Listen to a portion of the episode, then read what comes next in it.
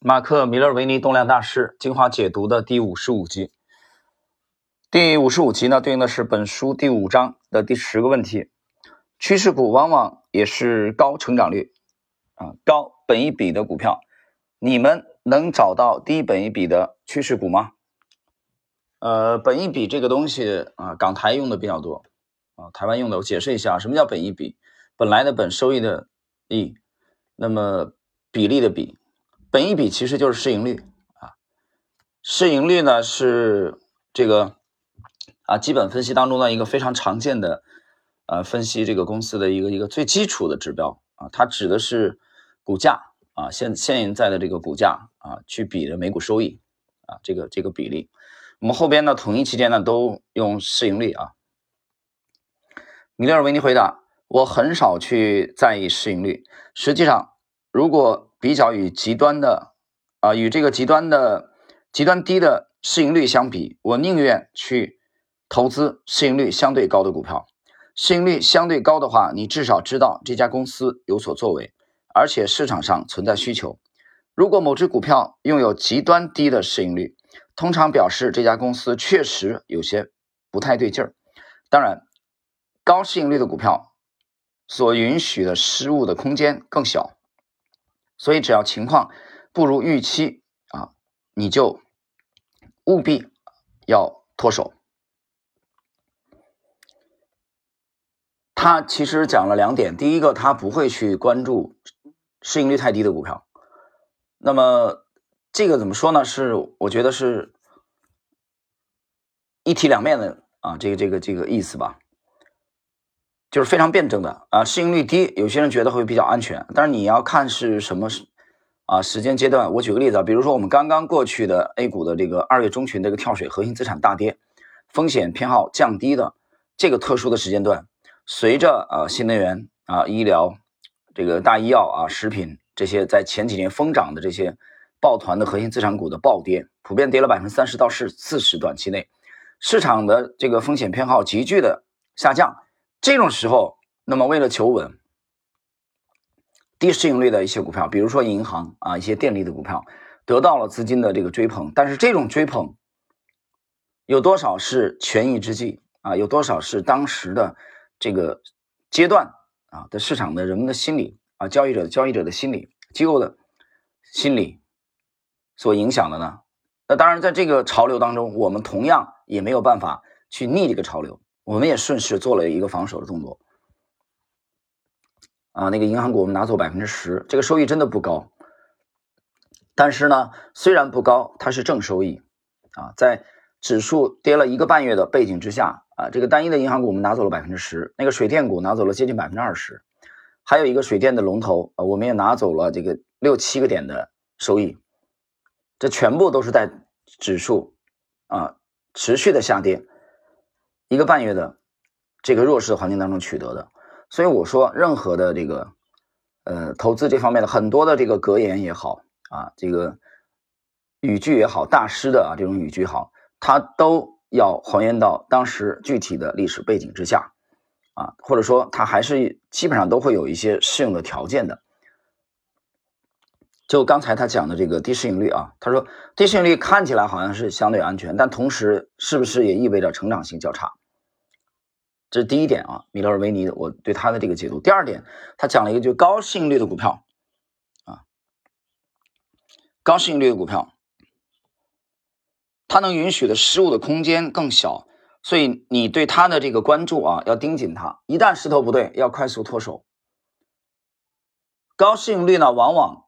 啊，意味着它有某种程度上的这种高估。那我们倒过来还是说刚才的那个阶段，啊，比如说一些核心资产的它的股价的持续的上扬，啊，在之前的啊一两年之内，股价的涨幅啊相当的惊人，那也很有可能在某种程度上透支了它未来的啊半年或者一年或者甚至两年到三年的成长性，啊，这些股这些股票的市盈率肯定是很高的，也就是说高市盈率的股票。表现不对的时候，你要坚决的卖出，这是马克·米勒维尼警示我们的。啊，这也是我去读他的，呃，我觉得可以说对自己的之前这段啊操作的反省吧。啊，我反省了不止一次了啊。那个阶段我也进入了这种自嗨的这种状态，啊，被市场的情绪所带动，因为买买入我们建仓以后，股价拉升的非常的迅速，很流畅，势如破竹，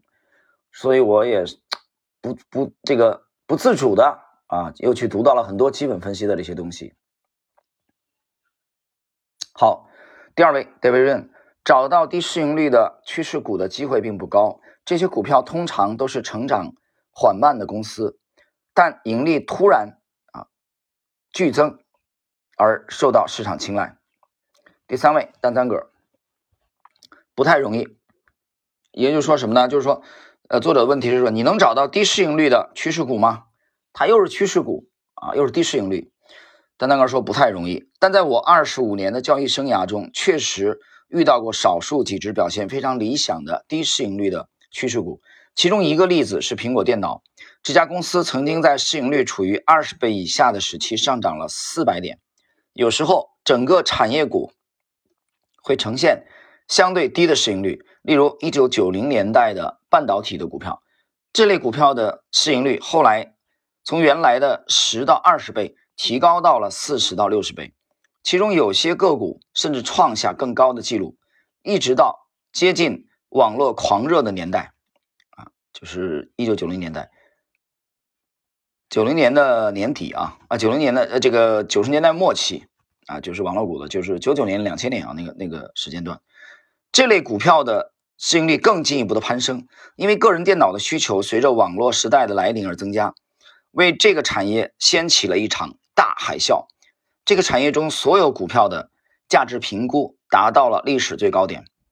它的市盈率超过了一百倍，甚至有一些半导体股票达到。